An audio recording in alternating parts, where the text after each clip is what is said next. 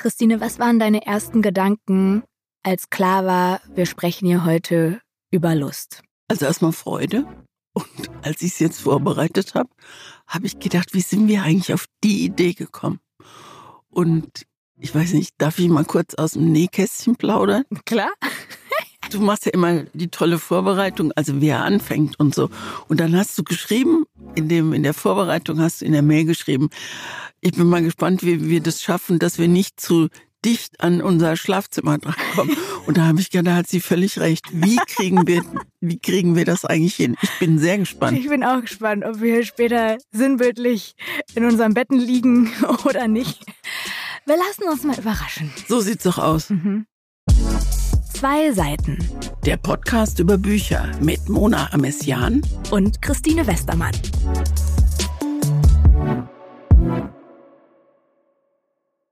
Die Frage ist doch eigentlich, warum wir bei Lust automatisch auf erotisch und sinnlich kommen. Also man könnte ja auch auf Reiselust kommen oder, also in meinem Fall ist Lust ein ganz wichtiges Thema fürs Leben. Also diese Lebenslust, diese vage Scheu oder vage Angst davor, jetzt irgendwann zu sterben, weil ich gerade langsam begreife, wie es Leben läuft. Also so viel Lust habe, auch noch so viel Lust zu reisen habe und so.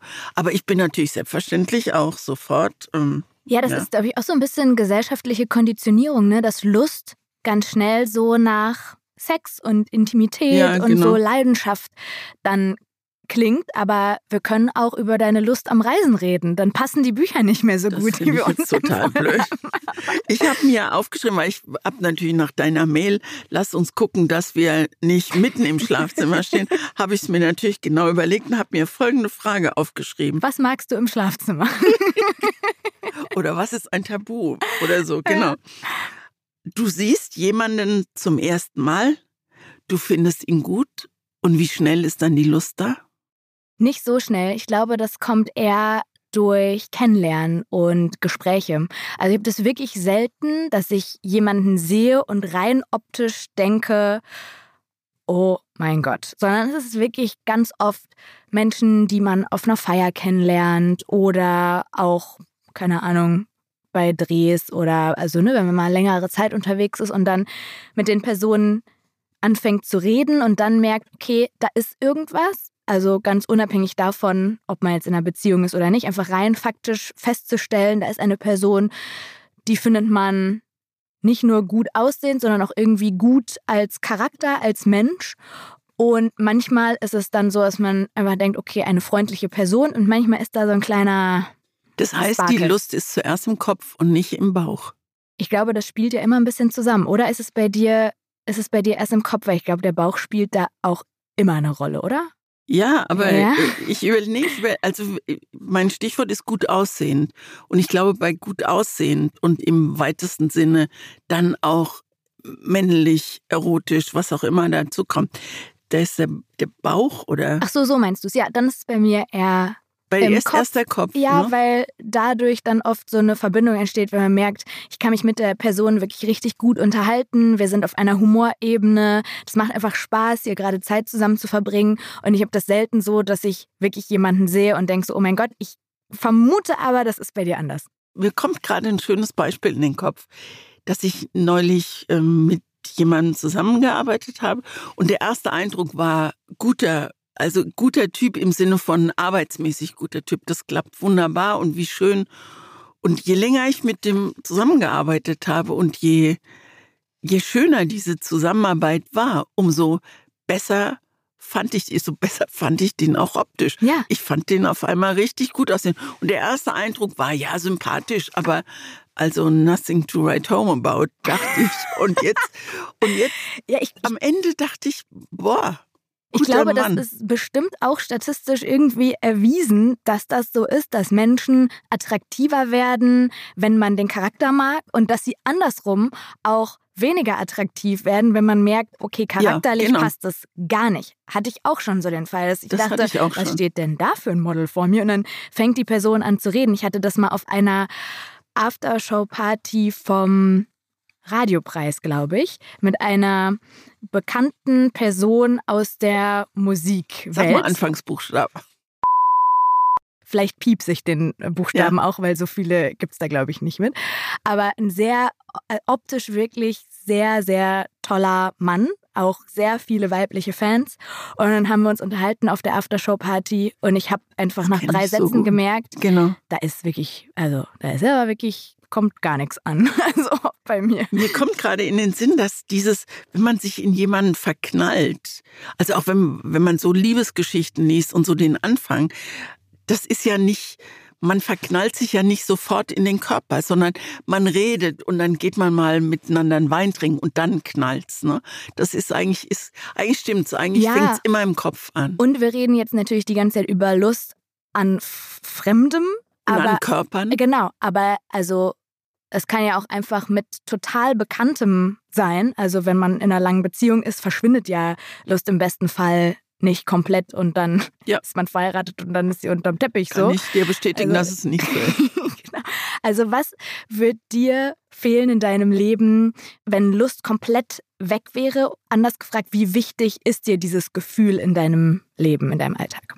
Sehr wichtig. Also dieses, ja, ich merke gerade, dass ich mich brüde fühle, weil ich es nicht gescheit ausformulieren kann. Äh, das ist mir sehr wichtig. Und es lässt auch nicht nach. Nee, andersrum. Ich muss es so formulieren. Ich weiß jetzt, wie das geht, Lust zu bekommen mhm. und wie schnell ich die befriedigen kann. Mhm. Und das wusste ich also wenn wir schon Generationen-Podcast machen, mit 29 wusste ich das nicht. Da war das mühsam manchmal und ich habe gedacht, bei mir funktioniert es nicht und bei allen anderen funktioniert Und dann lernt man im Laufe der Jahre, vielleicht Jahrzehnte, wie einfach es einfach ist und wie, wie gut es geht. Und dann denke ich immer, Herrgott, wäre ich doch jetzt 50 Jahre jünger und wüsste und schon hätte das. dieses Wissen. hätte schon dieses Wissen. Ja, weil also da kommen wir heute auch noch hin. Ähm, das Buch, was du mir empfohlen hast, was wir später besprechen, das dreht sich ja auch darum, wie sich sowas im Laufe des Lebens verändert und wie es dann auch, wie so späte Lust und späte Intimität und so sich anfühlt. Und das ist natürlich auch was, was ich mich mit 29 frage, wenn ich ja auch schon so die Entwicklung sehe von, sagen wir mal, 17, 18, jetzt ein Jahrzehnt später. Wie verändert sich sowas im Leben? Ist das eine Kurve, die runtergeht? Ist das eine Kurve, die hochgeht? Man weiß es ja einfach nicht. Und ehrlich gesagt, also es ist jetzt schon besonders, einer 74-jährigen Person gegenüber zu sitzen, die einem das so sagt, weil oft passiert das ja auch nicht. Also man mhm. redet dann vielleicht mit Gleichaltrigen mal drüber, auch die einen mehr, die anderen weniger. Ich glaube, ich gar nicht so viel im Vergleich zu anderen. Aber also es ist selten, dass man mal seine Großmutter zum Beispiel fragt, sag mal, du und Opa. Würdest du dich das trauen oder deine Mama zu fragen? Nee, ne? Nee. Das finde ich auch. Das geht irgendwie. Ich muss also mal sagen, dass sie diese Folge nicht hören. Ja, also das ist irgendwie auch find, ein bisschen unangenehm. Aber das ist doch immer so, wenn man sich seine Eltern, also ich bin ja voll weiße, aber wenn man sich seine Eltern ja, beim furchtbar. Sex vorstellt, das geht überhaupt. Dabei waren die schlags verknallt. Also wenn ich an die Geschichte deiner Eltern denke, sich in Paris zu kennen, kennenzulernen, was weißt du, wie schön das ist und wie verknallt man da ist und wie viel Lust man das hat. Da hat, das liegt ja, da gibt ja, ist Paris ja nochmal ein, ein Faktor hoch 10 oder so, ne? Da kann ich jetzt weiter leider nicht mitreden, Nein. weil das ist mir so unangenehm. Aber es ist komisch, dass einem das unangenehm ist, ist, ne? Ja, das sind einfach Menschen, also sowohl ja. Oma und Opa als auch eigentlich so aber viele nahestehende. Ja, ja. Irgendwas muss da mal gewesen sein, ja, aber es ist trotzdem komisch und irgendwie ist es ja auch natürlich, dass es komisch Ich, ich fände es komischer, wenn man wenn, wenn man sich's vorstellt und wenn man einfach auch mit seinen Eltern da total frei drüber redet. Das machen bestimmt auch einige.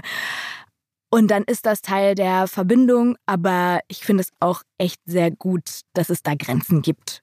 Was ich mir noch aufgeschrieben habe, ist, dass wenn ich Lust bei anderen sehe, also im Kino oder im, im Fernsehen, dass mir das total unangenehm ist, dass ich bei Bettszenen oder bei Küssen oder so echt fast die Augen zumache, weil ich denke, das will ich überhaupt nicht wissen, wie künstlich oder vielleicht echt ihr euch da küsst. Jeder macht's anders und das, das ist für mich nichts Erotisches, aber und während ich das noch formuliere, fällt mir aber das schneiden wir nachher vielleicht raus, fällt mir ein Schauspieler Fall. ein, den ich so erotisch finde. Der heißt ist ein Bär von einem Typen, ein richtig großer, starker Mann. Oh Google. Gott. Und das ist dann nicht ein Typ, ganz bestimmt nicht. Ja, also wäre nicht mein Typ. Ja, Gott sei Dank, da müssen wir uns den nicht teilen. Aber, aber der hatte auch einen blöden Bart, egal. Aber das ist jemand, den habe ich neulich in einem äh, Film gesehen zum zweiten Mal. Das war ein unglaublich erotischer Film. Ähm, Mann steht in Straßenbahn, Frau steht in Straßenbahn und die gucken sich an und in dem Moment spürst Knallt. du schon, dass Lust da ist. Sie ist verheiratet, er ist verheiratet. Und sie steigt aus der Straßenbahn aus und er geht hinter ihr her.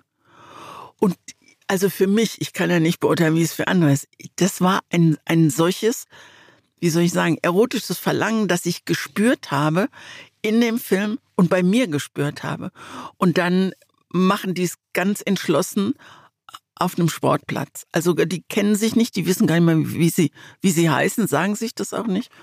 Und sie fährt am nächsten Tag und am übernächsten und übernächsten wieder Straßmann in der Hoffnung, sie zu, zu, treffen. Und sie treffen sich dann wieder. Das ist eigentlich eine, auch eine schöne Buchgeschichte. So. Und es geht natürlich am Ende schief. Aber das war so was, wo ich, wo ich geguckt habe und gedacht habe, schön. Also für meine nächste erotische Fantasie hast ist du, es dieser hast Film. du auf jeden Fall Stoff. Ja, ich glaube, das ist eine Mischung aus, man findet die Person auch attraktiv, die da was miteinander haben oder die da involviert sind. Weil wenn das jetzt irgendwer ist, der so gar nicht der eigene Typ Vergiss ist, es. dann merkt Ja. man da wirklich nichts. Und ich finde aber auch, wie es gespielt ist und wie es aufgelöst ist im Film, total wichtig, weil es manchmal einfach zum Beispiel Filmküsse gibt, da denke ich so, wow. Und dann hänge ich da wirklich so an deren Lippen quasi mit meinen Augen und denke so, küsst ihr schön. Das ist ja wirklich, egal ob es jetzt gespielt ist oder nicht, sieht sehr ästhetisch aus. Und manchmal denkt man auch so, Oh. Ihr hättet noch mal eine Schulung vielleicht, weil manchmal ist es ja, und das finde ich auch gerade bei Küssen so spannend, das ist ja gar nicht gut küssen oder schlecht küssen können, sondern einfach sind zwei Menschen kompatibel mit ihren Küssen. Genau. Also genau. jemand, der bei der einen Person total gut küsst, küsst bei der anderen vielleicht schlecht, weil dann die Bewegung oder die, die, der Flow so einfach nicht zusammen viben möchte. Und krass ist dann einfach, wenn man Menschen ansieht, ja, bei euch, bei euch passt's schon. Passt, ja. ja. Und wenn das so, die Lust so überspringt. Ja, ich möchte natürlich immer sofort wissen, was war da wirklich los. Ne? Ich auch, immer. Und ich glaube, wenn es funktioniert, war da was los. Also Ja, oder auch wenn in so einer Serie, ich, mir fällt gerade nicht ein, bei, nach irgendeiner Serie dachte ich so, ihr zwei, ihr habt euch jetzt acht Staffeln lang, das heißt irgendwie, keine Ahnung, wie viele Jahre das gedreht wurde, wahrscheinlich dann auch so sieben Jahre oder so, habt ihr euch einfach 300 Mal, 500 Mal geküsst. No way, dass da nichts war zwischen euch. Wirklich. Und dann habe ich es gegoogelt und dann waren die tatsächlich auch mal ein paar. Weil ich glaube, dass das so oft passiert, weil man einfach diese Liebe spielen muss.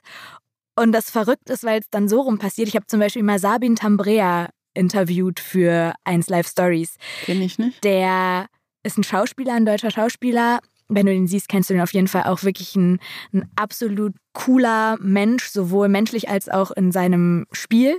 Und der hat seine Frau am Set kennengelernt von einem Film, der angefangen hat mit einer Sexszene. Das heißt, das erste, was sie zusammen gedreht haben, ist eine Sexszene. Das heißt, das erste, was sie gesehen haben, ist sich nackt und sich, wie sie Sex spielen. Und dann ging es rückwärts über den Kuss im Film und so, dann das Date und dann sind sie jetzt verheiratet.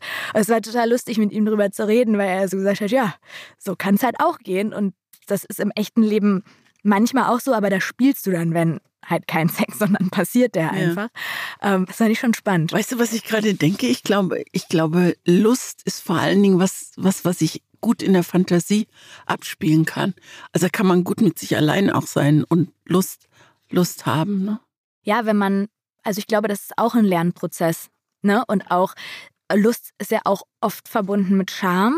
Ich glaube, Mhm. gerade in jungen Jahren, wenn man das so entdeckt und also gar nicht damit klarkommt. Und ich finde schon, dass manchmal man schon merkt, okay, das ist ein Gefühl, das ist total menschlich, es ist total natürlich.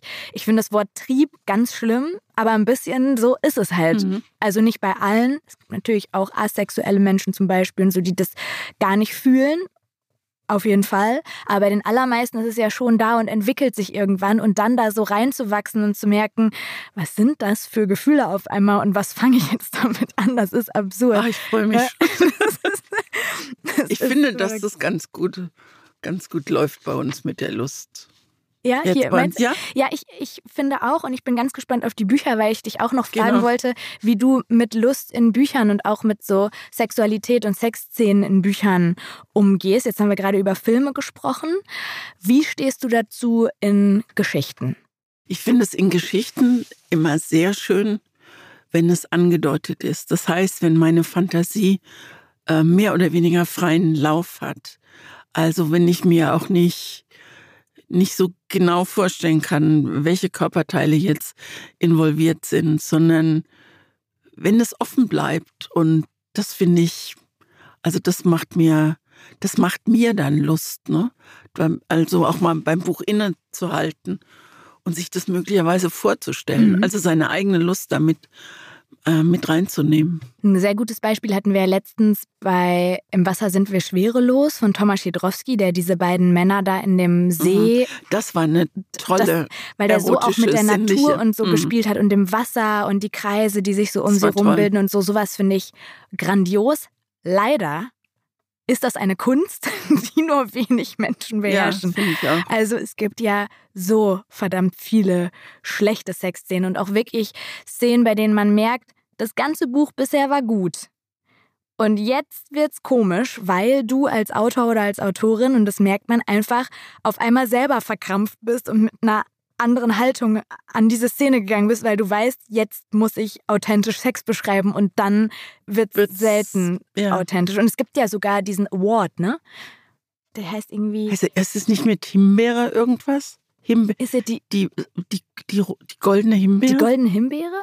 Oder ist das Ah. für den schlechtesten Film überhaupt? Ich, ich weiß aber nicht, aber ich meine, es gibt auch diesen sowas. Film, genau. Genau, es gibt diesen Award für schlechte Sexszenen in Büchern. Und ich habe zum Beispiel mal ein Interview mit Melanie Rabe geführt, die erzählt hat, dass dieser Award ist der Grund dafür, weshalb in keinem ihrer Bücher jemals eine Sexszene stattfinden wird, weil sie so Angst hat, den zu gewinnen. Und Oh, ich würde mich das überhaupt nicht trauen, weil du schließt doch sofort zurück auf den Autor, wie der Sex erlebt. Anders. Erinnerst du dich? Ich habe dir doch an Liebe stirbst du nicht. Ja, das ich erinnere irgendwann- mich. Und du fandest es ganz schrecklich. Und du hast allerdings eine Stelle vorgelesen, wo ich gedacht habe, ja, diese Stelle ist schrecklich, aber der Rest ist nicht schrecklich. Aber vielleicht hat es dann, hat es auch mit dem, mit der Umgebung zu tun. In dem Fall war es Paris. Und in meinem Leben, immer wenn ich verliebt war, und das war ich, oh Gott, jetzt sage ich dieses schreckliche Wort, ich sag's, in deinem Alter. Oh, das war ich ganz oft verliebt. Also ganz oft so. Also mehr ja, als also, einmal. also nach den Erzählungen, die ich bisher von dir gehört habe, war das sehr oft. Ja, so war das sehr oft. Und neulich hat mir, hat mir jemand mal unterstellt in einem Interview, sie hatten ja ein wildes Leben. Wo ich sage, wie wild, nur weil ich mit jedem, mit, in den ich verknallt war, nach Paris gefahren bin. Was ich gemacht habe, das war dann vielleicht sechs oder sieben Mal Big Deal. So, egal. Ja, Ja. also ich, ich lasse das mal kommentieren. Ich würde diesen Satz jetzt nicht ganz ununterschrieben lassen, dass ich das auch mal sagen könnte, dass Ja. ich finde, dass du ein wildes Leben hattest. Echt? Ja. Und was ist, was ist wild? Wild ist bewegt. Also Okay. mehr, mehr als bewegt. Ich glaube, du bist eine Frau, die ein sehr bewegtes Leben hatte und die viel erlebt hat, die viel aus Impulsen heraus Dinge getan hat, die sich andere nicht trauen würden. Echt? Ja, Ha. Ha. also, das musst du natürlich entscheiden, ob dein Leben wild war, aber ich finde es jetzt nicht absurd, wenn man ein bisschen was über dich weiß, zu sagen, Christina hatte schon ein wildes Leben. Ist doch auch was voll Schönes, oder? Also, ich würde es gerne sagen können mit 74. Ich würde aber nie auf die, also bewegtes finde ich schön, aber ich würde nie auf die Idee von wild kommen. Aber Wild ist einfach nur ein bisschen mehr als bewegt. das ist schön. Ich hatte ein wildes Leben. Ja. Würde ich, würde ich so sagen. Ich Ja. habe ein wildes Leben, Du mir hast, lieber. hallo, auf jeden Fall. Haben mal, wir ja wenn wir gerade bei der Beschreibung von Sexszenen sind, würde ich gerne auf unsere Bücher kommen. Ja, gerne. Und zwar auf das Buch, das du mir empfohlen hast. Das heißt Tage in Cape May. Geschrieben hat das Chip Cheek. Und Cape May ist ein Badeort an der amerikanischen Ostküste im Bundesstaat New Jersey. Und ich war schon mal an der amerikanischen Ostküste und ich finde die gigantisch schön. Und die ist, die haben so viktorianische Häuser und das ist so, es ist europäisch und doch amerikanisch. Und deswegen, also ich war ein paar Mal auf Cape Cod und also da muss man ja richtig viel Geld haben. Wir hatten nur Geld für ein B&B, aber es war, ist, einfach großartig. Es ist eine tolle Atmosphäre und deswegen hat mich das eigentlich gleich zu dem Buch hingezogen. Also, dieses äh, Cape May gilt als der älteste Badeort der Vereinigten Staaten, war schon vor 150 Jahren ein, ein Ort für wohlhabende Menschen und im Sommer sind da 100.000 und wenn der Sommer vorbei ist, schrumpft der Ort auf 4000 oder 4500 zusammen. Die Einheimischen gehen in den Winterschlaf. Die Kneipen, die Restaurants, alles auch. Also ein typischer, also ein typischer Ferienort, Ferienort der wirklich genau. lebt im Sommer. Genau. Und die Häuser der Reichen stehen leer. Das spielt für diesen Roman dann eine ganz wichtige Rolle. Genau zu einem solchen Zeitpunkt, als es Sommer äh, ist vorbei, kommen Effi und ihr Mann Henry nach Cape May. Es sind ihre Flitterwochen. Sie sind zwar verheiratet, aber außer Küssen ist bislang nichts gewesen. Sie sind beide noch unberührt, so heißt es gleich am Anfang in dem Buch. Ist jetzt ein bisschen altmodisch, dieser Begriff unberührt, aber der Roman spielt im Jahr 1957. Das ist fast 70 Jahre her und außerdem sind die beiden sehr religiös, also kann das mit der Lust noch eine Weile dauern. Geht aber dann doch erstaunlich schnell. Die ersten Male, als die beiden miteinander schlafen, die sind okay, aber nicht wirklich der Rede wert. Und das wird sich ändern, als Effi auf Clara trifft. Clara kennt sie aus Kindertagen und Effi kann Clara nicht leiden, weil sie unangenehme Sachen mit ihr als Kind erlebt hat. Aber als Clara sie zu einer Party einlädt, geht das junge Paar auch hin, auch weil sie äh, sich zu zweit schon bisschen langweilen miteinander.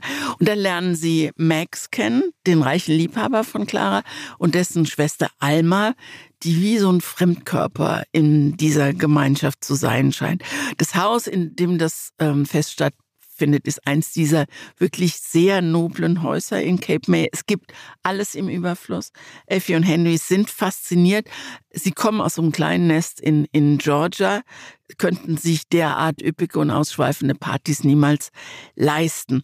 Und als sie zu dieser Party kommen, die erste von vielen, die folgen werden, sind da total glamorous people, also ganz gut aussehende New Yorker und es ist eine bunt gemischte. Alles sehr dekadent, so habe ich mir das ja, vorgestellt. Ja, aber schön. Also ja, schön eine schöne, ja, schön genau. dekadent. Gemütlich dekadent, ja. Und jetzt entwickelt sich auf über 300 Seiten eine Zweieck, Dreieck, Viereck Beziehung.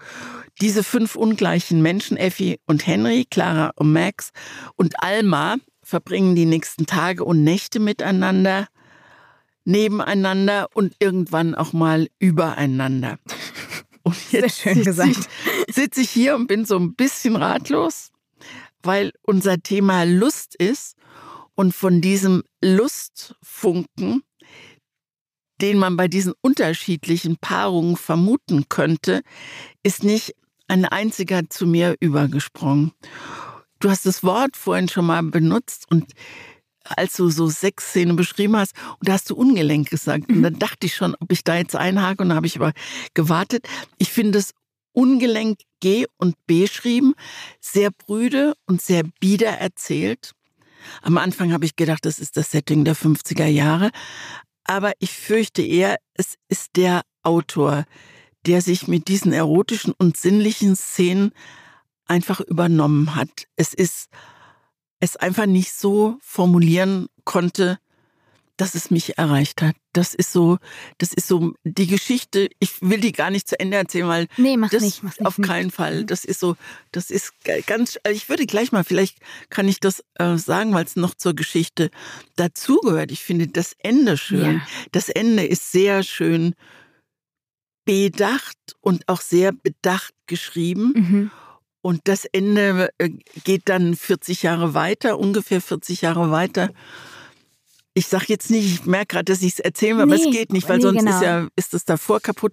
Aber da dachte ich, ach guck mal, da klingt nämlich auch Lust an, aber sie klingt ganz vage an und man merkt, dass dieses Paar was von dieser Lust mit rübergenommen hat, wohin auch immer. So, das lasse ich jetzt mal offen. Aber ansonsten fand ich es hat mich kein bisschen mehr. Es hat, ich habe mich bei der Lust gelangweilt. Ach krass. Ja. Das ist wirklich verrückt. Ich habe das Buch einer Freundin, einer sehr guten Freundin von mir empfohlen vor Jahren, als ich das gelesen habe. Und als wir jetzt eine Zeit zusammen verbracht haben, hat sie mich gefragt, was unsere nächsten Folgen sind. Und dann habe ich erzählt, dass es Lust ist. Und dann hat sie gesagt, und was empfiehlst du, Christine? Dann habe ich ihr gesagt, Cape May. Sie hat das ist ja eine sichere Bank, das wird ihr auf jeden Fall gefallen. Weil wir beide, weiß ich noch, wir haben dann total lange da auch noch drüber geredet. Ich glaube aber, dass ich das ein bisschen anders gelesen habe und vielleicht ist es auch ein Generationending oder ich weiß es nicht. Für mich ist eine Sexszene oder sind Sexszenen in Büchern auch dann gewinnbringend und gut, wenn ich das Gefühl habe, sie treiben die Geschichte voran und sie haben einen Grund für den Plot. Also es verändert sich etwas. Und wenn man dieses gesamte Buch sieht, ne, dann ist das einfach kein, hier will ein Autor einfach Sex beschreiben. Das finde ich gar nicht gut. Wenn ich das merke, klappe ich ein Buch zu. Aber hier spielt dieser Sex für dieses gesamte Buch eine irre wichtige Rolle, weil es im Kern darum geht, wie viele Konsequenzen für ein Leben ein, zwei Wochen haben können. Und das sind hier nicht mehr als ein, zwei Wochen. Und ich fand diese Entwicklung von diesem sehr unsicheren, prüden Paar, was sich selbst eigentlich fast langweilt, dann dieser Kontrast, dieser verschlafene Ort. Und das war alles so, dass man dachte, oh mein Gott, ihr tut mir so leid gerade, weil das ist der Start in eure Ehe. Hinzu, es kommt dieser Glamour da rein, diese, dieses Alkohol, Party und dieses Entdecken einer Lust, die ich in dem Fall gar nicht nachfühlen muss, sondern sie treibt immer die Geschichte voran insofern, dass sie neue Dinge kennenlernen, dass sie auf einmal vor einer Situation stehen, in der sie nicht als Paar da sind, sondern als Einzelperson erstmal sich selbst so entdecken und Dinge machen und sich in, in einen Strudel richtig reinreißen lassen. Das ist ja irgendwann auch nichts mehr bewusst, sondern sie geraten in diese Gesellschaft rein und machen immer krassere Sachen, die dann am Ende eben große Konsequenzen haben können. Das fand ich total spannend. Weißt du, was ich total faszinierend finde? Wie du jetzt nicht bei mir den Eindruck drehen kannst, aber wie nochmal ein anderes Licht drauf fällt. Und da hast du recht dass es wirklich, also die wirklich Unbedarften und eigentlich auch Unberührten, dann plötzlich merken, dass sie nackt sind und wie toll Nacktheit sein kann und zu was es führt. Und das ist wirklich, dann ist es toll beschrieben. Ich fand wirklich diese einzelnen, nicht die einzelnen Sexszenen, aber also darf ich mal eine? Ja, ich, ich suche gerne raus. Ich wollte dazu nur noch sagen, ich finde auch, er hat schon hier und da eine derbe Sprache benutzt und auch, also ich kann auch total nachfühlen, wenn du sagst, die Lust ist nicht zu dir übergesprungen. Das war jetzt kein Buch, bei dem ich da saß und dachte, oh mein Gott. Nein, ja, ich, ich sondern, dachte, das ist so und dann dachte ich, das kann nicht nee, Mona sein. Nee, nee, ne? nee, sondern ich habe es eher so gelesen, ist das spannend? Ich bin jetzt richtig gespannt, was das, was die da jetzt erleben, diese Zweieck, Dreieck, Viereck-Beziehung, was da am Ende bei rauskommt. Und das hat mich so versöhnt oder was da am Ende bei rumgekommen ist, war so so rund und ich habe, das hatte so was bittersüßes am Ende bei mir und ich habe noch so lange über dieses Buch nachgedacht und auch so, wie schnell sowas passieren kann, dass, dass so kleine Sachen in Anführungsstrichen sich über Jahrzehnte noch auswirken. Ja. Also lies ruhig, aber ich, ich wette, ich werde danach dir zustimmen und sagen, das ist so. keine super, keine super hotte, schön sanft umschriebene Sexszene, sondern es ist einfach schon ziemlich, ziemlich derb beschrieben, wer das macht. Mach mal. Dann lasse ich mal die, die Szene, wo er in die Toilettenschüssel onaniert, die lasse ich mal weg, weil das fand ich, die wollte ich eigentlich vorlesen, wo er da steht und in seiner Fantasie, also er hat dann Fantasien, ähm, ich sage jetzt nicht mit wem, das wäre, wär, man würde es einfach verraten. Und dann ist, ist die Fantasie so stark, dass er aufs Klo geht und da in die, in die Schüssel onaniert. Und dann fand ich es total überflüssig, dass noch beschrieben wird, wie er das wegspritzt, äh, weg, wegspritzt, auch wie er es wegwischt und wie er eigentlich ganz stolz ist, was er da gemacht hat. Und da dachte ich, jetzt ist es gut. Was mich ein bisschen gener genervt, auch nicht, aber wo ich so dachte, also die beiden sind auch noch sehr katholisch. Mhm. Und dann gibt es eine, das ist relativ relativ am Anfang. Das sind sie, waren sie aber schon auf einer Party und dann äh, wussten sie schon so ein bisschen mehr über das Leben. Und sie wollen zum Schwimmen gehen und sie rennt, also das ist das Ehepaar jetzt, Effie und Henry, und sie geht, rennt nach oben ins Schlafzimmer, um sich im Badeanzug zu holen und er rennt ihr nach und dann kommt er da rein und sie ist gerade nackt und äh, er sieht ihren Hintern und findet das großartig. Und dann heißt es hier, sobald er nackt war, stemmte er die Hände in die Hüften und wartete darauf, dass Effi ihn bewunderte. Jesus, rief sie, die in Unterwäsche am Schminktisch stand, und das am Tag des Herrn? Der Herr findet Gefallen an uns, sagt er und zog sie aufs Bett. Und da denke ich so, das ist Ironie, ist es ja, aber ich fand's Immer wenn du so Passagen vorliest, Christine, denkst ja. du, mein Gott, die Leute denken, dieses Kind hat absolut keinen Buchgeschmack. Ja, ich sehe den Punkt. Also da sind bestimmt ein paar Momente, wo er über die Stränge schlägt, aber ich würde das nicht empfehlen und ich stehe da komplett hinter, dass dieses Buch sehr viel mit mir gemacht hat. Nicht in diesem sexuellen Sinne, sondern eher in der Frage. Nicht im Sinne von Lust eigentlich. Nicht, nicht Lust bei mir, sondern ja, okay. spannend zu mhm. sehen, wie entsteht Lust auf einmal bei Menschen, die eine Woche vorher noch da saßen. Und nicht wussten, wie es geht. Nicht genau. wussten, wie es geht, eine Scheu hatten beim Küssen und auf einmal so mitgerissen werden von dieser Lust. Und da geht es auch gar nicht nur um Lust an Sex, sondern Lust am Leben, weil bei dieser Clara und ihrer Crew, da gibt es ja keine Tabus, es ist alles ausgehebelt, die leben so an den Regeln der Gesellschaft vorbei. Und dieser Kontrast von, gerade sind wir hier noch eingeigelt und wollen eigentlich schon unsere Flitterwochen ja, abbrechen, abbrechen, hin zu absolutem Überfluss und, und über die Stränge schlagen, das fand ich schon echt cool. Und hab dann auch, weil das ist das, was ich mich gefragt gefragt habe nach dem Lesen, warum, also es ist das erste Buch des Autors und das erste Buch ist ja meist was, wo man so denkt, das muss irgendwie raus und hat auch viel mit einem selbst zu tun, das ist ja oft so. Und dann habe ich ein bisschen gegoogelt, weil ich dachte, warum wollte er diese Geschichte erzählen? Ja. Und habe dann ein Interview mit ihm gefunden, wo er, es ist ein super langes Interview, wo er generell beschreibt, was ihn interessiert und wann er das Gefühl hat, er muss eine Geschichte erzählen und äh, ich lese es mal auf Englisch vor und übersetze es jetzt nicht. Er sagt an einer Stelle, What always gets me first is a setting, a place and time. Then come characters. At least two, very blurry at first, then a situation with a little or a lot tension in it. That's enough to set any story running, and in my experience, if you don't overthink it, it'll naturally wind its way in the direction of your deepest obsessions and things you don't understand or things that disturb you. This is where the good stuff is. Und ich finde, also, er sagt halt nicht, konkret, warum er diese Geschichte geschrieben hat, aber irgendwas muss es sein, was ihn dahin gezogen hat. Und dann sagt er weiter, What compelled me to write was just the thrill of it. It was the most fun I've ever had writing. I couldn't pull myself away from the desk. I want to do it all over again.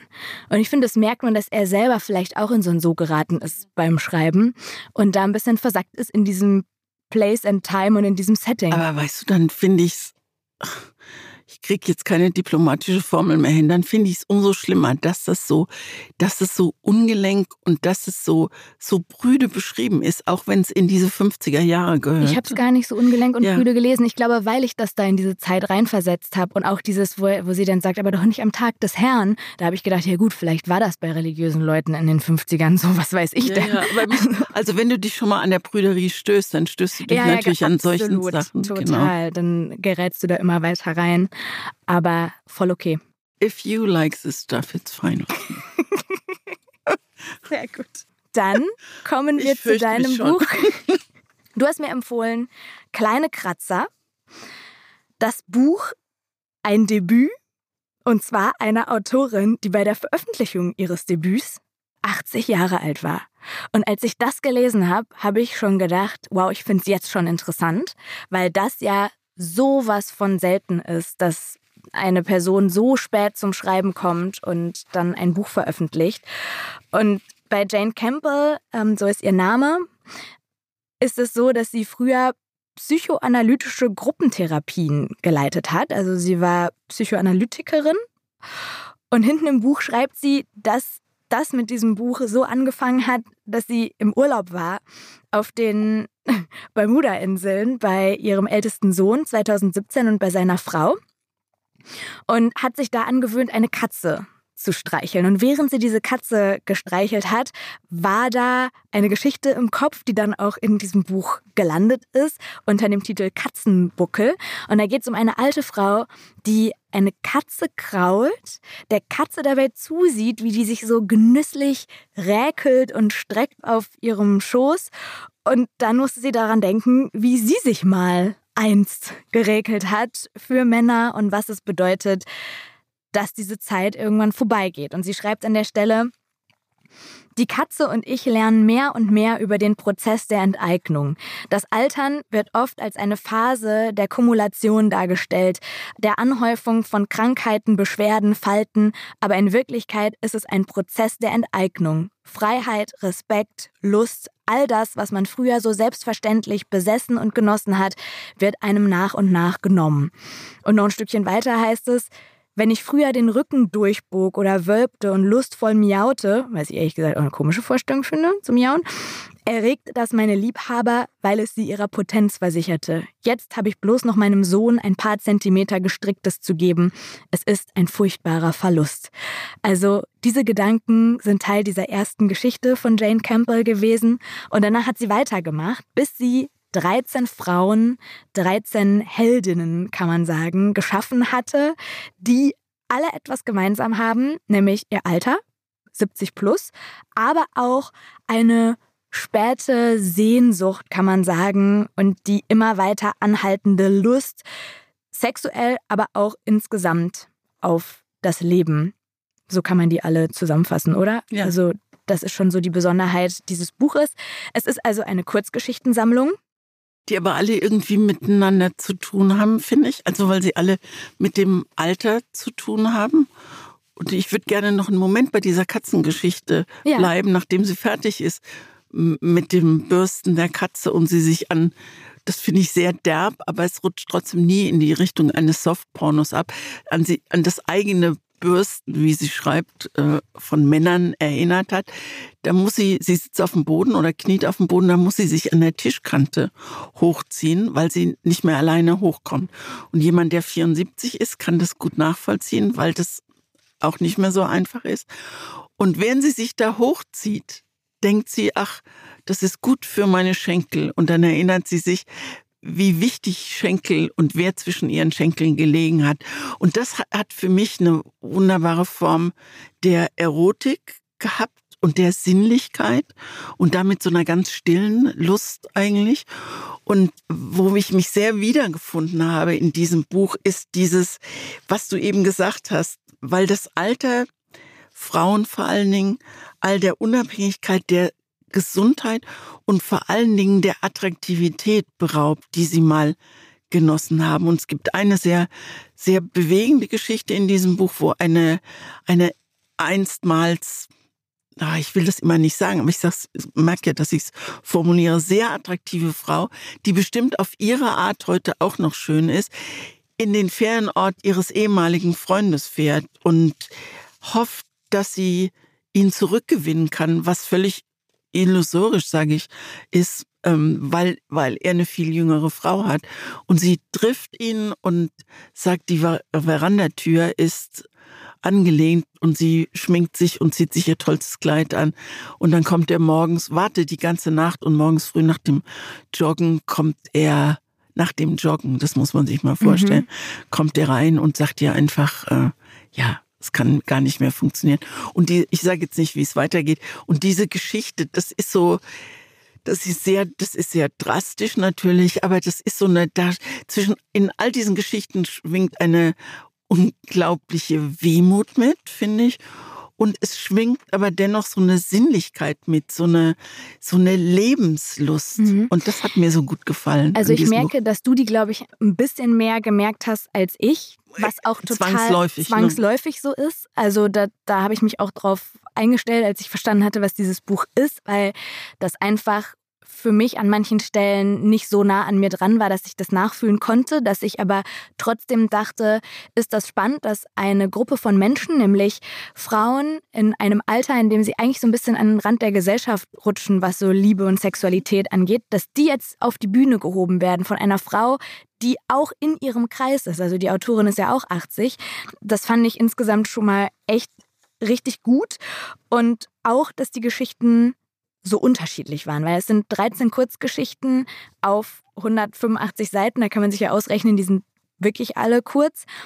Und ja, es geht manchmal auch um so Themen wie Krankheit und Tod und Verlust, aber es geht auch um ganz andere Themen, um Rache, um Mord. Es sterben auch recht viele, überraschend viele Menschen in diesem Buch aus unterschiedlichen Gründen. Es geht ums Verlangen, ums Verlieben und ich muss sagen, ich fand einige der Geschichten richtig gut. Die mit der Katze, aber auch die erste Geschichte fand ich super gut. Die heißt Edelmut. Da geht es um eine Frau, die jeden Morgen einen Mann sieht. Und ich will gar nicht mehr über diese Geschichte sagen, außer dass am Ende der Geschichte, es geht um Rache und am Ende der Geschichte ist ein Mann tot und ein Hund tot. also dachte ich so, ist das genial. Und dann muss ich sagen, jetzt kommt so mein Aber, ist es ein bisschen abgerauscht bei mir, dieses Buch, weil ich glaube ich einfach auch generell ein Problem habe mit Kurzgeschichten manchmal. Und hier war es tatsächlich ganz doll so, weil sich das alles immer angefühlt hat wie total schöne Idee und I get the point, was du dir dabei überlegt hast, aber das fühlt sich gerade an, diese Geschichte zu lesen, als würde mir jemand einen Bonbon geben ich finde es lecker, fange es an zu essen. Und gerade als ich denke, oh, das schmeckt mir gut, da freue ich mich jetzt, das zu Ende zu essen, nimmt mir das jemand wieder weg und sagt, du musst das jetzt ausspucken. Und dann bleibt so eine Unzufriedenheit und nur so ein leichter Geschmack und du denkst dir, ich habe die Menschen da drin überhaupt nicht richtig kennengelernt. Das war immer nur so ein Glimps. Es war wie ein Exposé, 13 Exposés für 13 Romane. Ich fand das alles super schöne Ideen, aber ich, es hat, glaube ich, in mir auch da Lust, ist gar nicht so übergesprungen, weil ich gar nicht wusste, wer sind diese Menschen. Aber das ist der rote Faden, finde ich, der sich durchzieht, dass es alles Frauen sind, die vom, vom Leben vergessen oder abgeschnitten ja, das oder habe ich verstanden. ja, ja, und das finde ich und das ist der rote Faden, der sich da, der sich da durchzieht und ich finde zum Teil diesen Mut, also gerade in der ersten Geschichte, wo am Ende ein Mann und ein Hund tot ist und das finde ich so also das hat einen solch abgründigen, guten Humor. Und die, äh, dieses Buch ist in Amerika also das war sofort, nachdem es erschienen ist, ein Bestseller Glaube und, ich sofort, und ja. ist bei Oprah Winfrey besprochen worden. Und die hat in ihrer Talkshow gesagt, wenn Sie glauben, das Debüt einer 80-Jährigen müsste nostalgisch und milde sein, dann irren Sie sich gewaltig. Und das hat mir an dem Buch so viel Spaß gemacht bei manchen Geschichten. Diese Rebellion der, der Alten und zu denen gehöre mhm. ich, wo ich so dachte, ja, genau so muss es sein. Ja, die, das habe ich auch wirklich bei manchen Geschichten gemerkt. Andere fand ich überhaupt nicht gut. Da, die haben mich so komplett irgendwie, die habe ich schon vergessen, nachdem ich sie gelesen hatte. Was, glaube ich, dran liegt, dass es dann wirklich immer nur so ganz kurz ist. Und klar, ich habe diesen roten Faden verstanden, aber ich hätte bei manchen Geschichten einfach, es ist bei mir so oft so bei Kurzgeschichten, dass ich mir dann einfach wünsche. Das gebe ich dir mach, absolut. Mach 13 ja. Romane raus und ich bin happy. Genau. Das ist, ich lese ganz selten Kurzgeschichten, aber bei diesem Buch, das hat mich wirklich gepackt und das hat wirklich was jetzt mit, mit 74 ja, zu tun. Vielleicht. Also ich äh, habe keine Katze, aber viele schöne Erinnerungen und ich muss mich an Tischkanten hochziehen und ich, ich empfehle dieses Buch. Also ohne Mühe würde ich das Buch der Generation Z empfehlen und allen anderen sowieso. Aber ich merke an deiner Reaktion, dass es wirklich, ich glaube, es braucht wirklich, es braucht wirklich viel Leben, um, um die, dieses Buch oder die Art, wie sie schreibt, zu bewundern. Und sie erzählt, natürlich an ihrer psychoanalytischen äh, Lebenslinie entlang. Und das fand ich auch toll. Ja, das merkt man auch. Und was ich gemerkt habe beim Lesen, dass es schon gesellschaftlich auch irgendwie in uns drin ist, dass wir Frauen oder Menschen ab einem bestimmten Alter oder ich nicht mehr mit Lust verbinde hm, und das genau. fast ein bisschen genau. befremdlich ist. Und darüber lesen. haben wir ja am Anfang gesprochen. Ne? Genau. Dass ich das fast, dass ich das wirklich, wenn ich mir, da gibt es eine Geschichte, da verliebt sich eine Frau in einem Krankenhaus in eine junge Pflegerin mhm. und wenn die sich küssen, dann fehlt mir die Vorstellungskraft, ja. weil wir auch zum Beispiel in Filmen und, und deswegen meine ich, da sprang gar nicht in irgendeiner Art und Weise Lust über, weil das so fern von meiner Realität ist und auch von meinem, meiner Vorstellungskraft, wie alte Menschen, die sich richtig küssen, mit Zunge und allem. Wo sieht man das? Aber das ist, das ist doch genau der Punkt, den sie da ansprechen will, dass, dass Liebe und Lust im Alter ohne Frage existieren. Es gibt eine Geschichte, wo, wo für Seniorenheime sogenannte Phantasmas eingestellt mhm. werden. Ah, das fand ich auch spannend. Die ja. sind plötzlich, plötzlich, äh, du sitzt da in deinem Lehnsessel oder am Fenster oder was weiß ich, und plötzlich legen sich Hände auf dich. Und, und das, das, sind wie so Hologramme oder und so. Genau, ne? und das sind, sind meistens sind's Männer. Und die machen all das Schöne mit dir, was du schon lange nicht mehr bekommen hast und was du sehr vermisst. Diese Idee, dass das eine äh, eine Idee der Regierung innerhalb des Lockdowns ist, damit die Alten nicht verkümmern, Hammer. finde ich genial. Hammer, aber Verstehst auch du? da habe ich gedacht, mach Ja. eine ganze Dystopie oder so, mach einen ganzen Roman Ja, aus. Ich finde das aber- so spannend. Gibt es nicht, aber das, das meine ich, deswegen bleibe ich nach so Kurzgeschichtenbüchern immer so ein bisschen Gebe ich dir absolut recht. Absolut recht. zurück. Ja. Aber dieser, dieser Punkt, das wird mir jetzt auch erst beim Reden so klar, ist gar kein Negativpunkt, was ich gerade gesagt habe mit, ich kann mich da nicht eindenken, weil genau deswegen hat sie ja dieses Buch geschrieben. Nur deswegen bleibt manchmal so ein kleines Unbehagen auch beim Lesen und ich kann mir diese Lust einfach nicht so vorstellen. Würdest du dieses Buch deiner Oma schenken? Deiner Mutter? Mm, Also ich habe keine Oma und keine nee, Mutter meiner, mehr, aber ich werde Meiner Mutter nicht, meiner Oma vielleicht. Ich glaube, also ich glaube, wie du sagst, es ist total wichtig auch, dass junge Frauen oder junge Menschen generell das lesen. Aber ich glaube, so richtig einfühlen und wirklich nicken und da sagen, ja verdammt, eine Tischplatte hochziehen müssen wir uns. Das machst du halt nicht mit 19. Aber es ist doch gerade, ja, das stimmt. Also die, die Geschichte nicht, aber gerade die erste, wo ein Mann Ja, und ein Hund ist sterben. Ja, ja, das ist gut. doch eine super Rachgeschichte. ist- Was für eine wunderbare Fantastisch. Verballhornung, Verballhornung, ich wollte Verarsche sagen, aber das kann man nicht sagen. Also was, was die mit diesen Typen macht und wie der dumm genug ist, um da drauf reinzufallen und eitel genug. Und das finde ich so großartig. Da, da könnte sie auch 34 sein und er 52 Absolut, das oder fand ich auch ne? spannend, dass bei manchen Geschichten total egal war eigentlich, wie Ja. alt die Frauen sind. Und das zeigt einem ja auch wieder irgendwie, die Jugendlichkeit Immer noch, verschwindet nicht. ja, genau. Und die Geschichten, die mir nicht so gut gefallen haben, waren dann, glaube ich, die, die für mich so abstrakt waren. Zum Beispiel die, wo, wo, wo die sich dann verliebt in diese ja, junge die Frau im fand, ich- Krankenhaus. fand ich übrigens auch Da nicht gut, dachte die ich so, Geschichte. ja, Da, ich habe gar nicht gemerkt, wie das jetzt zwischen euch entstanden ist. Und das ist schon auch, glaube ich, nicht so schnell realistisch, dass so eine ganz junge Pflegerin dann da jetzt einfach so eine alte Frau im Stimmt, bei Krankenbett der Geschichte gebe so. ich dir recht. Äh, ne? Aber das, das waren Aber die so Momente. Geschichte mit dem Zug, wo die sich, wo die sich in, in den Hochstapler ja, die fand ich auch wieder gut. Ich glaube, wir fanden da dann doch die Ja, gleichen. Ich glaube auch. Also es gibt Ja. von den 13, also ich finde, von denen finde ich 10 irre schön und schön irre und drei sind vielleicht Ja. so, wo du so denkst, naja. Ich glaube, ich würde es nicht so aktiv empfehlen wie du, Ja. aber ist ja auch total fein. Ja. Also da bleiben wir unserem Motto zwei Seiten treu. Wir haben es gemacht, Mona. Wir haben über Lust geredet. So, sollen wir zur Rubrik springen? Unbedingt. Eine Frage, zwei Seiten. Und die Frage von Birgit ist, finde ich, als ich sie zuerst gelesen habe, dachte ich, wie, was soll ich denn jetzt sagen? Und dann habe ich drüber nachgedacht und dann ist die so richtig klasse, richtig gut. Die Frage von Birgit heißt, wie intim ist ein Bücherregal? Was sagt es über eine Person aus?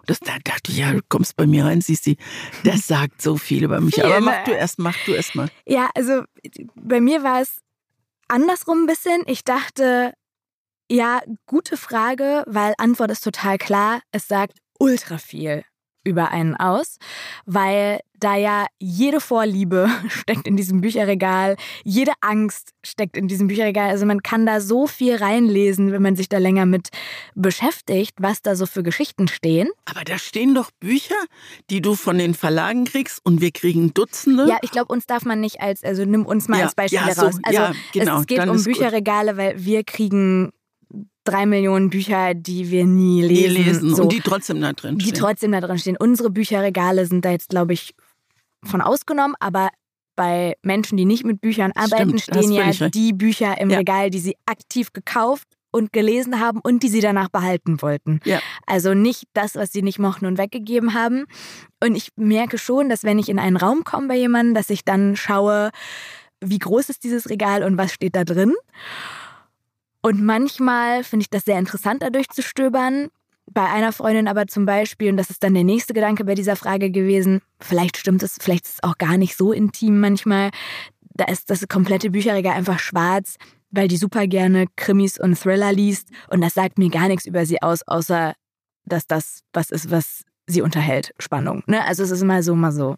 Aber jetzt, wo du antwortest, ich habe es total auf mich bezogen und ich glaube, es hat eine unglaubliche Intimität, denn wenn man in mein Arbeitszimmer kommt und du hast es ja wunderbar ähm, in diesem, wie sieht eigentlich euer Buchregal aus? Ich habe mich hinterher noch mords geschämt und habe übrigens jetzt richtig aufgeräumt, aber ist Ich egal. kann noch mal einen Nein, Nachtrag bitte, nein, machen. das möchte ich unter keinen Umständen. Also wenn man bei, äh, vor meinen Bücherregalen steht, sieht man diese Frau ist chaotisch, die Frau kann keine Ordnung halten.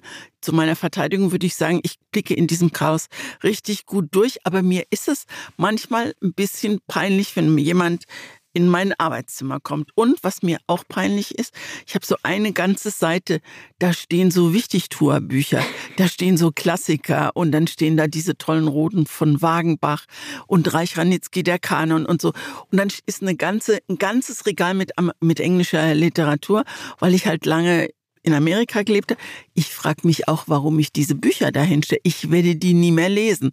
Aber es ist so dieses Gefühl, hey Leute, guckt mal, ich kann Englisch lesen und hier stehen mindestens 50 Bücher, die ich gelesen habe. Und das ist mir jetzt, wo ich es erzähle, ist mir das richtig unangenehm. Aber das ne? ist total witzig, dass du so auch aufs Äußerliche des Bücherregals ja. gehst, weil ich habe die Frage wirklich nur so mal, verstanden, spannend, was, ja. was, stehen da für Bücher drin, ja. weil ich finde es schon interessant, wenn ich bei jemandem reinkomme und dann, wenn wir jetzt schon beim Thema Lust sind, stehen da so 80 Prozent so New Adult Erotik-Romane oder auch so, so, ich will jetzt nicht Fifty Shades of Grey sagen, aber sowas.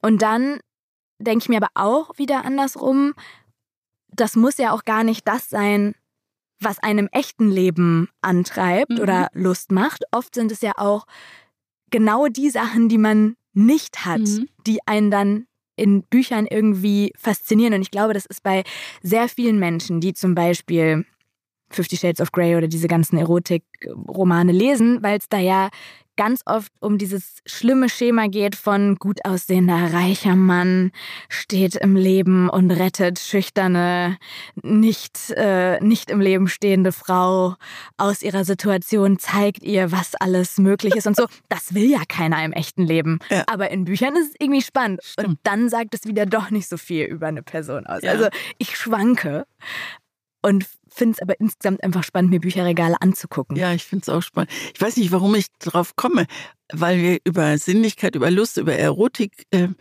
äh, sprechen. Ich war jetzt auf einer äh, Ausstellung und da hat dieser wirklich wunderbare Grafiker Nikolaus Heidelbach, der sehr erotische und sehr böse, böse Zeichnung macht. Ich mag den sehr. Und der hat eine Ausstellung eröffnet und dann habe ich mir spontan ein Bild gekauft und zwar heißt es erotisches Bücherregal. Und zwar oh. sind es so Bücher, die aneinander stehen und mit so Buchrücken, also mit so, wie nennt man das, wo? Diese Halter? Diese Halter, ja. also links und rechts mhm. ein schwarz-weißer Hund oder irgend sowas. Mhm. Und es waren nackte Frauen. Und dann dachte oh. ich, ach guck mal, das passt, das will ich unbedingt haben. Ich habe keine Ahnung, wo ich es bei mir hinhänge, aber wird schon Platz. Und hinterher dachte ich, warum wolltest du das jetzt haben? Warum willst du da irgendwie demonstrieren, wie, wie lustig du bist oder was du, warum willst Lustig. du, das ist auch cool. warum, warum willst du, warum willst du erotisches Bücherregal? Es ist fast ein bisschen Scham, schambehaftet, aber ich habe es jetzt gekauft und es wird irgendwo im Platz. Ja, und bei Kunst ist es ja auch immer so, muss man vielleicht auch gar nicht immer erklären können, wenn man was sieht und es fasziniert einen. Aber fürs, fürs Arbeitszimmer finde ich es trotzdem toll. Ich werde es wahrscheinlich an die Türen nageln. Ja, das klingt super. Erotisches Bücherregal. Ja. ja? So zwei nackte Frauen im Regal.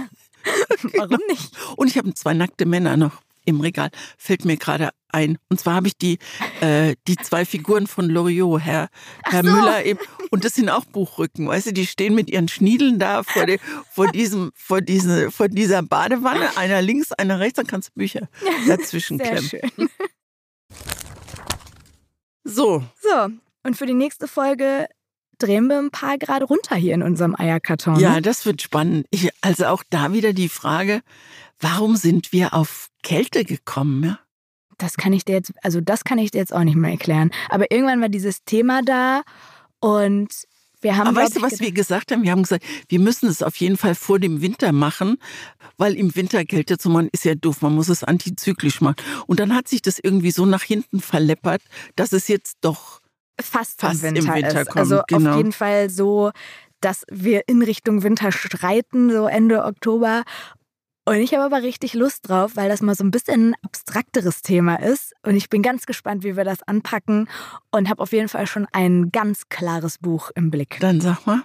Ich empfehle dir Herz auf Eis von Isabelle Autissier, ein äh, Buch, das von existenzieller Angst handelt, kann man sagen, und von einer Schiffsreise, die für ein französisches Paar ein großes Abenteuer sein sollte und dann in einem sehr heftigen und sehr kalten Überlebenskampf endet. Für einen, der keinen Tatort guckt. Ja, oder? Magst dich weit vor. Ich empfehle dir das Buch Das finstere Tal von Thomas Willmann. Und dieses finstere Tal ist ganz oben auf dem Berg. Und wenn es da schneit, im Winter ist dieses Dorf drei oder vier Monate von der Außenwelt komplett abgeschnitten. Und es beginnt damit, dass ein Mann in dieses Tal kommt, den sie dort alle noch nie gesehen haben. Und wenn er wieder aus diesem Tal hinausreitet, wenn es Frühling ist, sind mindestens sechs Menschen tot. Und ich kann nur sagen, man könnte fast sagen, sie sind mit Recht zurecht gestorben. Aber mehr wird nicht. Also hier weht schon so ein kalter Wind drüber. Aber ja, hallo. Für dich wird es und es ist kein Krimi, das ist mir ganz wichtig. Ich würde für dich auch ein Krimi lesen. Christine. Danke. Wir hoffen, ihr hattet Spaß heute mit uns und der Lust. Wir sind genau. erstmal erleichtert, dass wir dieses Thema hinter uns Och, haben. Es war eigentlich nee, war total easy. Total easy. So wie es mit der Lust auch ist. Wenn sie mal da ist, denkt man nicht weiter drüber nach. Wenn es läuft, dann läuft Wow, wow okay. das. Gut. Ähm, tschüss. Ich werde jetzt nicht weiter, wie das läuft. Das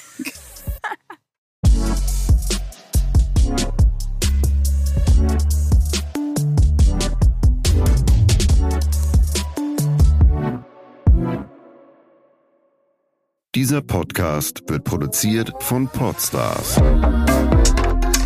bei OMR. Gut. So. Machen wir einen Strich unter die Lust. Genau.